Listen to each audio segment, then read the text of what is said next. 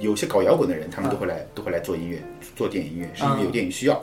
前一阵子最好的那个叫 Mad Max，啊，Mad Max 啊。Mad Max 那个他的配乐家是他叫 Junkie XL，是一名 DJ，啊！他做的音乐就是非常生猛，我操，我觉得他那做的挺牛逼的，非常牛逼吧？对，我们在电影上看，其实很简单，他他做配乐和弦啊什么都很简单，但是他不一样的是他做到了。嗯，而且听着有点像 Hans Zimmer 那那种是啊，他们俩合作过很多次。啊，对，而且好像那个片儿你看了是吧？那我看了那片儿里边有一个弹吉他特别屌的那个，啊，对对对。他，本他也是澳大利澳洲的一个，他本来也是一个你说搞搞你说摇滚的，那那那骷碰髅吗？那个。你碰过那骷髅吗？对对对。那骷髅是真，他真是吉他手。对，他真是吉他手，这这我还真不知道。不知道是吧？我不知道。是一同性恋吉他手，啊，我我完全不知道这事因为那作那作曲家本来就是个吉他手，然后啊。我看过一些他的现场 DJ，嗯，感觉很现。场的是吗？他他现场他也做 DJ，然后他有一个音乐在纽约这边听的不是不是纽约，他是荷兰人。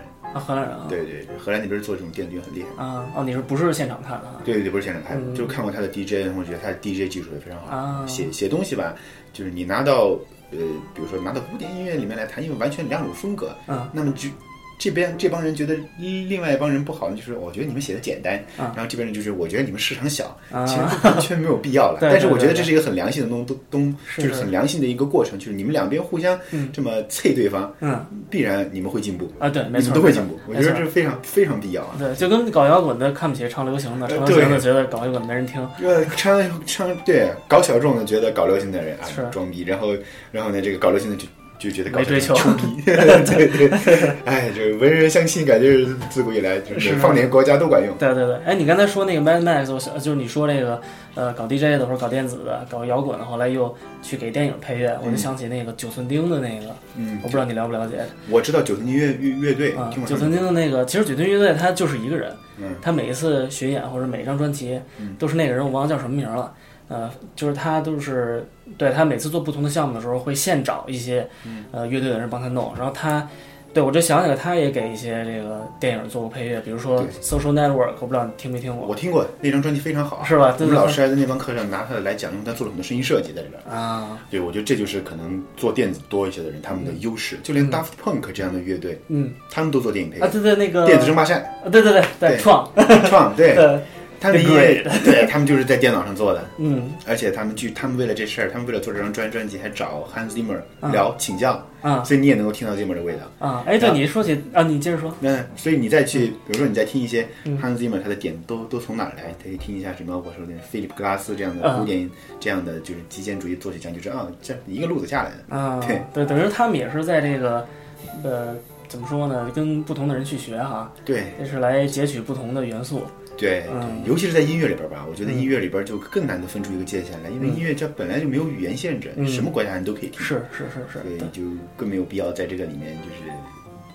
把这个等级分得太明显。对对对对，哎，你刚才说的，咱们说的这个 d e f u n 我就有一直一直以来有一个问题，嗯，就是呃，就他们真的那么牛逼吗？因为他简直火到在，尤其在西方这边，美国这边，他们已经火到不能再火了哈，就是所有的人就觉得听 d e f u n 就是又 trendy，然后又有逼格，嗯就他们真的很牛逼吗？他们牛逼在哪儿呢？我觉得他们就是做他们做的 house 音乐这一块我不是特别的，我了解不是很多，但是嗯他们这一块儿至少从听众角度出发，很容易被接受。嗯，对，这因因为我，听他们那个就是什么 Get Lucky 什么的，嗯，就感觉是口水歌，感觉没觉得怎么牛逼。其实就是口水歌。那为什么那么多脑残粉呢？就是流行的都是口水歌，你现在打开沙米或者打开任何一个音乐，啊就是这个，你发现排的排的最上面、点击量最高的都是咱们说的口水歌。啊，是吧？对，因为嗯口水歌它就是多，你没办法。嗯然后他们他们也有他们被他们有他们运气好的地方。嗯他们早期他们也挺注重就是保持自己的独立性和神秘性。嗯，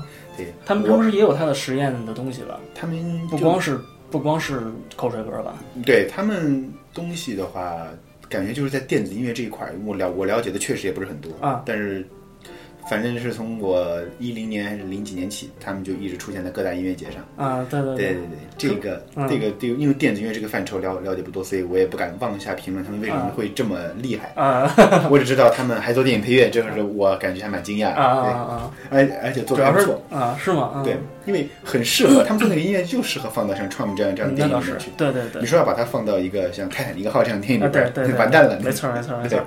对对，嗯可能还是主要是他们戴头盔，这个形形象我比较神秘。对，我觉得这好好奇，我说怎么会有，怎么会有就是两个人都从来不露自己的脸？对，呃呃，芬兰还是德德国吧？德国还是芬兰？有有一个 D D J，他叫 Dead Mouse Five，啊，知道，也是带一个米老鼠的那个。从来看不见他的人。后来终于有一天，就是到国外这边翻箱容易点，我就网上找，后来知道他是干嘛的。啊对，好像这个这个用法也不是特别新的了，就是从七八十年代的时候，你比如说像 Kiss，嗯，他们就不化妆不出门，嗯就只要是在 camera 面前，就一定是得化妆的，嗯没有人知道他裸妆什么样。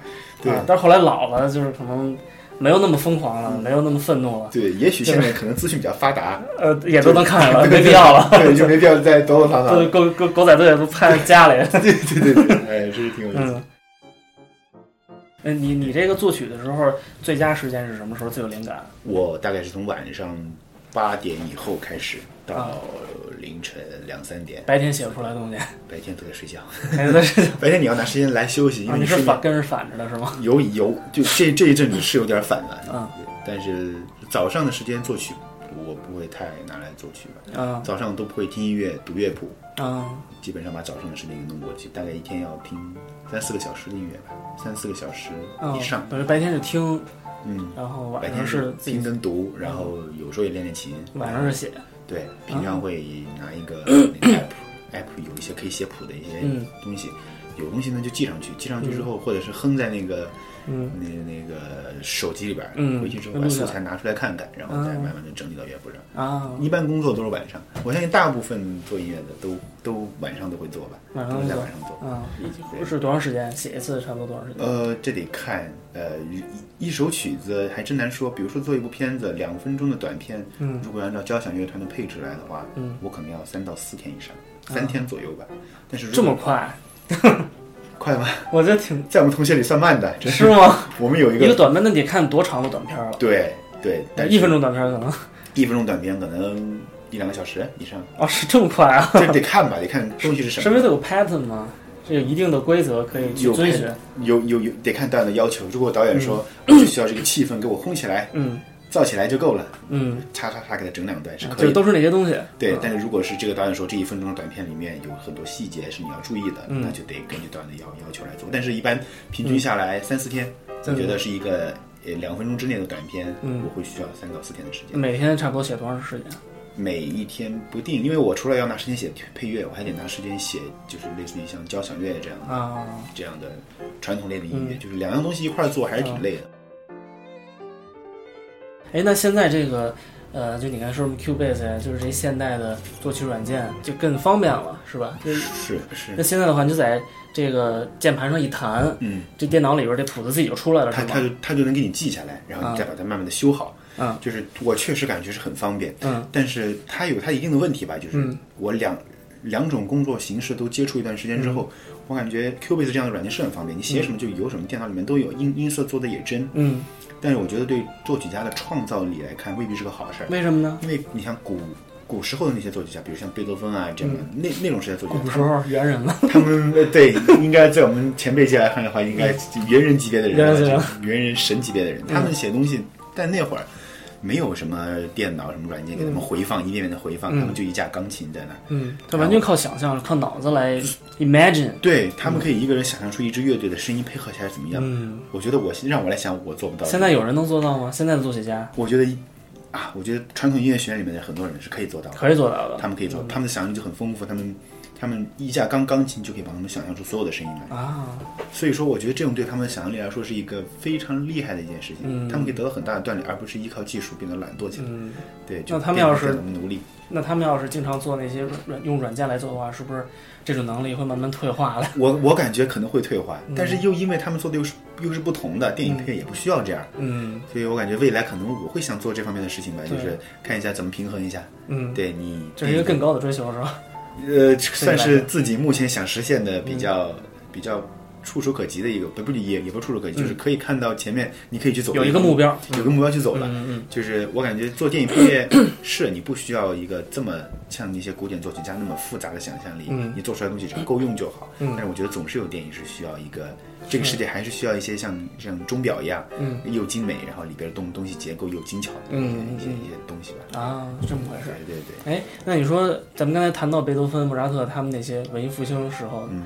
呃，什么浪漫时、浪漫主义时期那些，呃，就他们那那个时期的，因为我跟其他一些做音乐的朋友、嗯跟他们聊天，很多人都说啊、那个时代已经过去了，像他们那么伟大的呃作曲家，现在和以后都不会再出现了。你觉得你认同这种说法吗？我其实不认同，嗯因为贝多芬在他那个时代，他并不知道他自己是伟大作曲家。在贝贝多芬之后，还出现了就是像斯特拉文斯基啊这样的，德彪西啊这些，这格什温什么，对格什温这样，他们在他们这个年代都觉得前辈这些人是无法超超越的。嗯但是你非要说拿他们来看，嗯，来比，我觉得又很难比。是说超越贝多芬，贝多芬能够超越莫扎特，我觉得不同的风格哈，也不是说不同风格，他们都是有传承下来的。嗯但是我觉得贝多芬他们是把那个时期的东西做到顶峰了，嗯就是我们现在学历史，嗯，我们现在学习贝多芬的音乐就是在学历史，嗯我我感觉，你说你学历史，你不可能回去做历史，你肯定得那倒是往前走。对对所以我觉得我们目前有没有出像超越贝多芬这样音乐家？我说现在这样达到那样的影响力，目前应该是没有。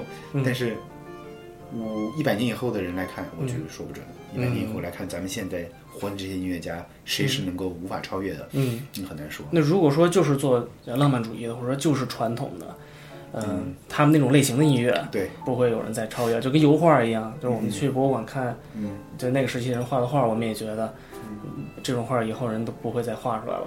是，我觉得差不多，我跟你想的也是一样，但是我还是比较希，我还是比较期望，我觉得总会有一个人再出来，然后把这个这个风格，嗯，然后把它做得非常好，但是不是说是复兴吧？因为文艺复兴它也是复兴之前的，嗯所以我觉得肯定会有人把它想再复兴起来。嗯，我还是对我还是抱有希望的，还是抱有希望。对，嗯对，所以所以我也想了解一下，就是你们说这个画啊，比如说看那个时代的画，你觉得很难超越，你们也觉得真的是后，对因为我不是画超越不了，呃，我我因为我不是画画的，嗯，所以我也不敢没资格说这个，但是，嗯，画画的人都这么说。对啊，对对你这个甭管是有名的人还是没名的人，他们去这个，咱们去那个 Met Metropolitan Museum，嗯。看到那个时候的人，甭管是拉斐尔画的，还是这个达芬奇画的，嗯。就是就如果是如果说就是按这一个门类来说的话，嗯。那确实是没人能超越了。因为有一个很大的问题是，呃，就现在咱们的 distraction 太太多啊，啊，可分神的东西太多了，就是这朋友圈儿，因为信息来的太快，是，呃，就可玩的东西太多，又是游戏机，又是电视，又是网络，这些东西会分神，会占用我们很很多的时间。对，但是对那个时代人来说，画画就是他的娱乐，啊画画对他来讲就是 video game，明白我的意思吧？就是他们可能一天天什么都不干，那我我一天，呃，就先先不说天赋的话，呃同样的天赋，或者说，呃，对，同样的这个这个资质吧，呃，我每天花十个小时画画，跟现代人花十个小时上网，只花一个小时来画画，嗯对吧？那肯定是不一样的。是，所以说这未来的前前景会不会会不会真是这这个艺术行行业它会感觉嗯受这样的影影响？是以前人十个小时画，现在人是是就有这么时间干干别的事儿，会真的会对这个艺术质量会有影响。我觉得总体来说肯定是会有影响的，它不可能一成不变。我觉得是画画的人还是会有人一天十几个小时去画画，嗯这种人肯定是有的，对但是没以前那么多了。啊，但是呢，嗯、说白了就是画画这东西可能变得越来越小众。嗯但是呢，因为有这个我们的现代科技，这个大数大数据时代的来临，嗯，嗯、可能在这个新媒体艺术这块儿，会有新的风格就。会有会有，就是就是说，就以现在人不会十个小时来画画了，嗯但是现在的人可能十个小时都在做新媒体的东西，嗯呃，就是很多人现在说白了吧，就是现在 processing，呃，新媒体这这块儿这种艺术就代替了以前那种传统的艺术，我觉得是这么回事儿。是，就是在我看电影这块儿也有这种感觉，就是，呃，他们经常说电影就是，可可能电影这块太综合了，所以我很难说说得准。就是大大家以前说多多多少多少电影经典经典不可超越，嗯，但是还是有这么多电影，就是呃零零年以后一零年以后的这么多优秀电影，是，照样能够闯进各种排排行榜的前十、前前五，嗯所以我也觉得很难说得准吧。可能对，可能咱们还是太渺小了，我觉得。对对对。但是 我我总有一种感觉，就是尤其是年轻人是越来越浮越来越浮躁那种感觉。嗯，我也会感觉，因为包括我自己，我都觉得就是嗯。真的很浮躁，有很多时候在到你们这个地方来，很多时候就感觉急功近利到一定、嗯。到一定时候真是急功近利的厉害，但是其实。往往就是你跌的厉害的时候，都都是因为倒回来一想，就是你真是太浮躁、太急功近利。是说白了就是大家什么都想要，对对对，没错我们想，要每个人都想成为另外一个人。对，每个人都想成为另外一个人，嗯但是你成成为自己的话，你又受到身边很多人的影响，对就，感觉还是爱自己的，爱自己和爱自己这个行业爱爱的不够深，才会有这种是是是。对这种这种小心思。哎，那你来到纽约以后，感觉跟国内有什么不一样？就从做音乐这块来讲，嗯，国内做音乐就是对自己的期望会更多一些，嗯。然后第二个是你会你会真的放手去做，嗯在国内的话。国内评定东东西就不是，当然不是说国内这样不好，嗯就是国内评定东西它会有一个标准，嗯这个标准不知道是谁定出来的，他就觉得这样好，这样不好，嗯，而不是觉得你都可以去试试。就是我之前那个朋友，他就是那那那个就是在中央音乐学院读书那朋友，他就说，他说他是去那边，如果他没有来纽约认识这个让他放手去做的老师，他可能很难的考上嗯。考上作曲学院，因为他觉得在那边，他说在国内学是能够学到很多很厉害的技术，但是嗯。就把思想上再进一步的这样打开，嗯。就 click 一下，可能就还是需要在这边来做吧。嗯。对，唯一的不一样，我觉得就是你我更多的时间会投在音乐上，嗯。然后呢，嗯嗯，一样的地方就是还有一些毒瘤还没割掉，就感觉嗯。你还是会还是会比较急功近利的去想一些事情，嗯，你觉得我怎么样才能够弦乐赚到大钱？当然这，这每个人都会想。对，，在哪儿都一样的。对对 对。但是你在哪在哪会想，但是你现你你但你一旦你这么想之后，你的眼界就会变得低下来，嗯。这个是确实是在我经历过以后就会有影响，嗯。就会有就会有这么一种感觉，就是对我怎么样想去赚钱，然后现在有一个可以做，比如说给别人写一个呃一个广告，嗯那个广告可以给你赚很多钱，嗯然后但是你前面有一个很厉害的一个项目等嗯等着你去做，嗯你觉得啊这个是可以挣到大钱的，那我现在把这个也做了吧。嗯对，当然肯定也肯定也会有有人说你先让自己活下来啊，怎么怎么样嗯？是但确实这是个问题啊，我觉得所有艺术家都在经历这样的问题对，所有的人都有这么一阶段，就生存首先是第一要务。对对对你先生存下来，这是责任感嘛？对，先让自己和自你自己爱的人活下来，然后再实现自己的想法。说实话，这是精神的追求还是比较奢侈的。对，听说这确实它是我们第二个阶段。对对，我们就谈这个事情，那还是很挺自私的一个事情，因为是自己的东西。嗯对，就我们也会赞赏说谁嗯这个哪个画家他很穷，但是他也能够继续画下去。嗯，但是让让你自己去经历，我感觉说百分之八十以上人都不愿意。对那我还得活呀，是饿肚子吗？对我得饿肚子对。我欣赏他的艺术，我推崇他，但是你让我去做，我做不到。没错没错这也。可以理解。我觉得就平衡吧，我嗯觉得就是更多的就是自己的哲学慢慢就变得比较比较平和，就觉得嗯平衡可能是自己比较想比较比较想想做的事情。嗯我觉得找到那个平衡点，你才有更稳的根根基去把你自己的东西，把你自己的锋芒，就露给别人看嘛。嗯是是是，嗯，哎，那你这个对呃中国的音乐有什么了解吗？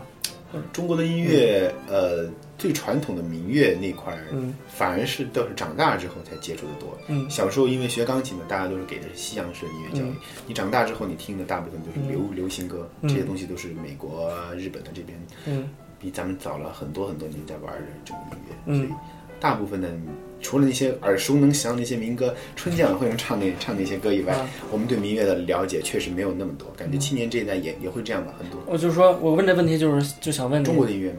对中国的音乐，对我就是说，呃，你你还是一个中国人，就是对。你的背景是一个东方人，有没有想过把这个东方这边的呃韵味也好，或者说素材，嗯呃呃加入到你的作品里面当中？哎，这是我一直特别想、特别想做的事情，嗯。就是我最近刚刚写完的一个一份乐谱，一份中谱，嗯。就是用，呃，就是看了鲁迅写的那个《铸剑》那本儿那个故事新编里边的嗯《铸剑》嗯。就觉得这写出音乐来，一定是一个非常好写音乐的素素材。嗯。就我觉得东方的素材特别特别的多，嗯。神话也好，呃，什么他的画作啊，呃，文学艺术也好，嗯。你都可以拿来写到自己的音乐里面，把他的思想提炼出来写，而且是非常非常棒的。嗯。对，这这是这是我如果要以后写古典音乐这一块儿，就是一定要做的事情，就是写中国的音乐。嗯，是不是很多现在的作曲家也在做这这些事情？很多人都在做，像谭盾呀、对陈其刚啊他们。对，谭盾就在做，陈其刚也在做，还有一个音乐家叫做作曲家叫王希林的，嗯啊，听说过。对他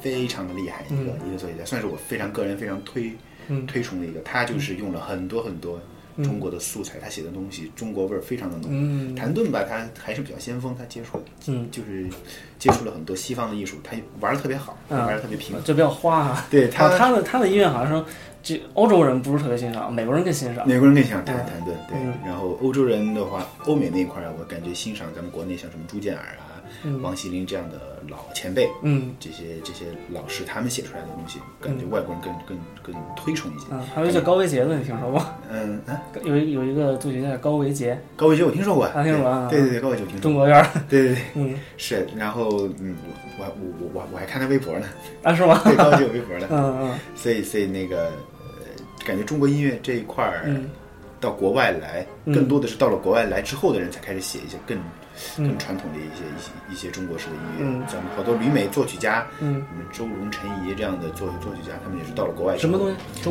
有有一个叫周龙，啊。他的妻子叫陈怡，他俩都是中央音乐学院毕业，然后一起到美美美国来，现在都在美国这边当教授。嗯。对他们，他他俩跟谭盾都是哥伦比亚的，嗯。就是哥伦比亚作作那个作曲系毕业的。嗯。他们仨就是写中国传统音乐，嗯然后学习很多西方这边儿交响乐的技术，嗯把它融合起来，嗯就写的非常棒，嗯，但对你来说，这个路子有挑战吗？挑战非常大。我觉得，首先是第一个就是技术上的这个嗯挑战，你要花很多时间去把嗯这个技术再打磨得更好。我觉得首先要做艺术家之前，先做一个匠，先做好一个匠人。嗯我觉得所谓的技术是哪种？是中国的那套这个工商教师语，就是它是一个纵向的技术和啊。横向技术。纵纵向技术就是你们的和声的配合，嗯。因为你的和就是我觉得就跟建筑一样，就是嗯。你得用多少块砖搭一个柱子，然后这个柱子再往横了发展成一个建筑，嗯。这个就是技，这个就是技术，这啊就是咱们要学的技术，就是嗯。和声、旋律的走向、嗯。配搭、声音的大小，这个技术先，嗯。我觉得再给它弄得再扎实一点，嗯。这是这是首先要挑战的。第二个要挑战就是理念，就是第二个要挑战就是你的理念，这是啊。这是最难的，嗯。就是你怎么，中国的神话，你想把它写成一部音乐，那怎么样把它写成一部音乐？嗯怎么样能够让大家就是接受到你这样的音乐？嗯我觉得这个是挑战是最大的，就你怎么从这里边提炼出来，是对，吧因？为理念是有有冲突的，我感觉，嗯就是两个西方跟中方的那个文化是有冲突的。我知道很多人一直想做这种融合，嗯但是这种融合不是说没有可能，但我就是这种融合是挺难的。嗯，是，我觉得也是。你对说的冲突，我我我很赞同。对，因为文化是有隔离的，对，它但是你说绝了也不行，因为隔离毕竟还是有文化交流，嗯很多东西新很多派别新新的派别出来之后，也是因为有文化交流。嗯所以我觉得，首先，与其说是做音乐，不如说是多了解一下嗯，这这两种文化要交流会发生什么样的事儿。对对对。对，这个是挺重要的。是是是，因为我觉得东方的，它不光是中国的音乐，可能日本的音乐也是，它主要是一种气质，或者主要是一种，呃，就是留白啊，是这个这个呃四两拨千斤的一种感觉。对，就是中国呃这个自古以来就没有那种大的，都是室内乐，都没有大的乐队，对，就超过十几人的都没有。他要的是一种细腻的东西，对，是吧？它不是一种写实的东西。嗯，那可能西方的更多是大乐队一种恢宏，要一种丰富。对，呃，中国可能更多不是丰富啊，就包括古琴，它可能一一把古琴。里，面还有一些这个呲音啊什么的，它要的是一种我也不知道东方的韵味儿吧，东方韵味要的是一种比较神秘的感觉，神秘的感觉，所以说在嗯一种禅意，对一种禅意，嗯。一种就是你不可意会的，然后跟情感上也会追求一种比较压抑的这种情感。嗯。我最喜欢的配乐是中国的配乐，是谭盾做的那个嗯《卧虎藏龙》的那个配乐，嗯。我感觉他就是把，因为我自己非常喜欢武侠，嗯。所以我就感觉他是把那种情感压抑的这种东西做的特别的棒。嗯就是你听起来你会觉得它悲，会觉得它旋律好听，但是、嗯，但是你会觉得那种情感的压抑那种感觉对会在里面有，。他用的是那个大提琴哈，就像人说话一样，对大提琴比较接近像男人的声音，然后嗯。它有小提琴陪着，嗯。就非常符合那个主题。是是是。对，，非常符合就是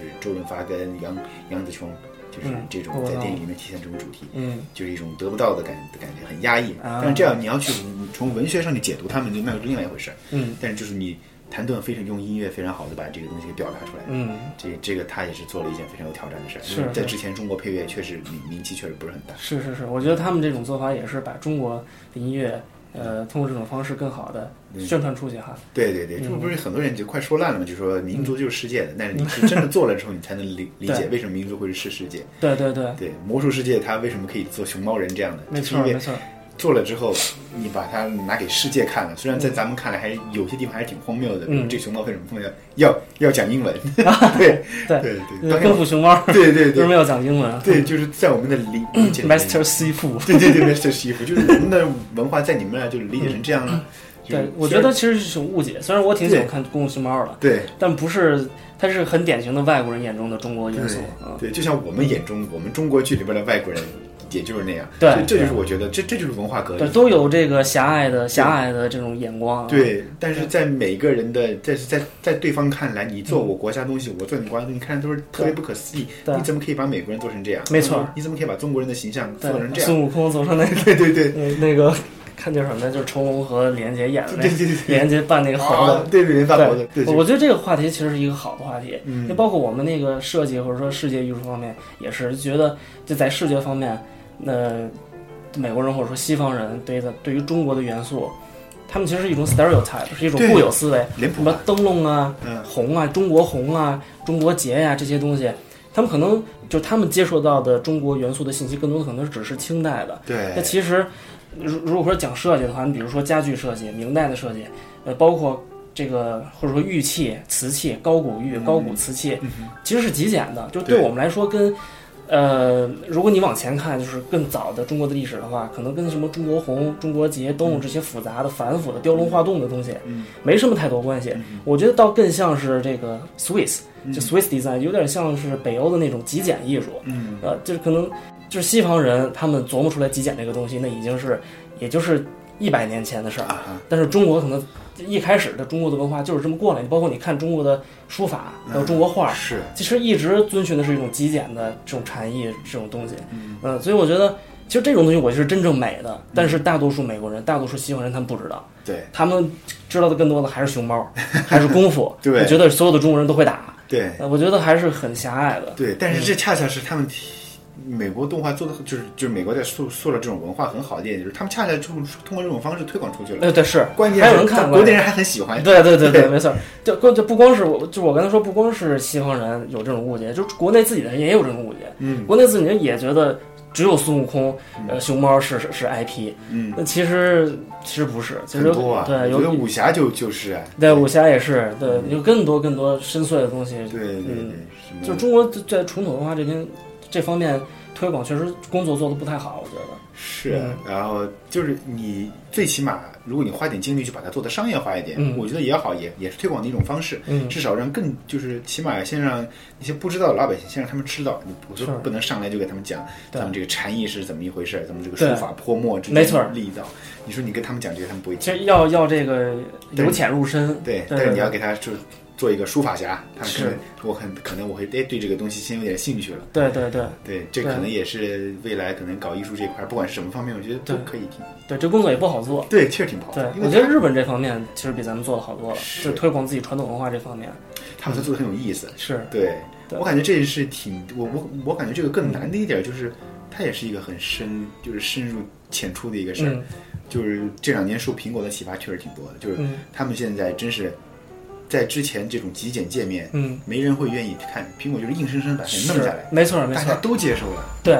这一点我之前就还没有好好想过，但是我、嗯。但是我的自己就是从一个就是从一个观众的角度来看，这两年就是因为他们的变化，嗯。现在所有的网站设计啦、嗯。书本设计、家具都设计都在这样，就感觉特别特别的简约化，对。就感觉是不是现在人有有有这种需求，就是我每天信息太多了，我对反而想追求一个更简单对。高效的东西，对，我觉得是。是吧？对，因为就它苹果的话，它就像你刚才说的，它内容很多。啊、嗯。就或者你你说的有你特别喜欢的一个现代派的音乐家，啊对，你看他的谱子特别复杂，但听出来就是那么简单。对。其实他就是因为作为观众来讲，呃，我听音乐和我看这个设计，我用这个产品其实是一样的，对。就是进到我脑子里一定要是简单的，对。一定要是规整过的、organize 过的，对。但是内容一定要多，对，嗯，是是让我说白了就是 user friendly，对对 对，就是就是好像你们做的设计，别人说首先我不管你的里面的技术有多牛逼，首先到我这儿我得觉得好用了。对我觉得好用，对对对，那这就是一个就一个道理嘛。对对对，就包括后来看苹果的广告，嗯。广告拍的也是越来越极简化，是，然后广告里边的家具也很极简化，对。包括他们的背景音乐也用的是极简主义的音乐。对对当时我，就乐了，我说：“哎呀，我说这大家一直就是嗯。科班呐、学院派啊、嘲讽的东、东西，最后都是在用的。是是是，没错没错他，们都能影响更多人，所以你说很难说谁更伟大。没错 没错没错，就大家的风格不同。是，对对对觉得包容吧，对对对包容背后也会会。行，好了，那我们聊的还挺深哈。哎，这 瞎瞎扯呗，瞎扯瞎扯，那就还是感谢这个呃小何今天来做客我们的节目啊。行行，没问题，这是非常好玩。对，你们听到这个广播的人有兴趣也来找淼哥聊聊天。对对对，然后或者是呃有机的话，可以在网上 Google 一下何宽这个名字去听一下他的音乐也去支持一下。嗯。好那今天我们的纽约文艺就先到这儿。嗯我们下期再见。拜拜。拜拜。拜拜。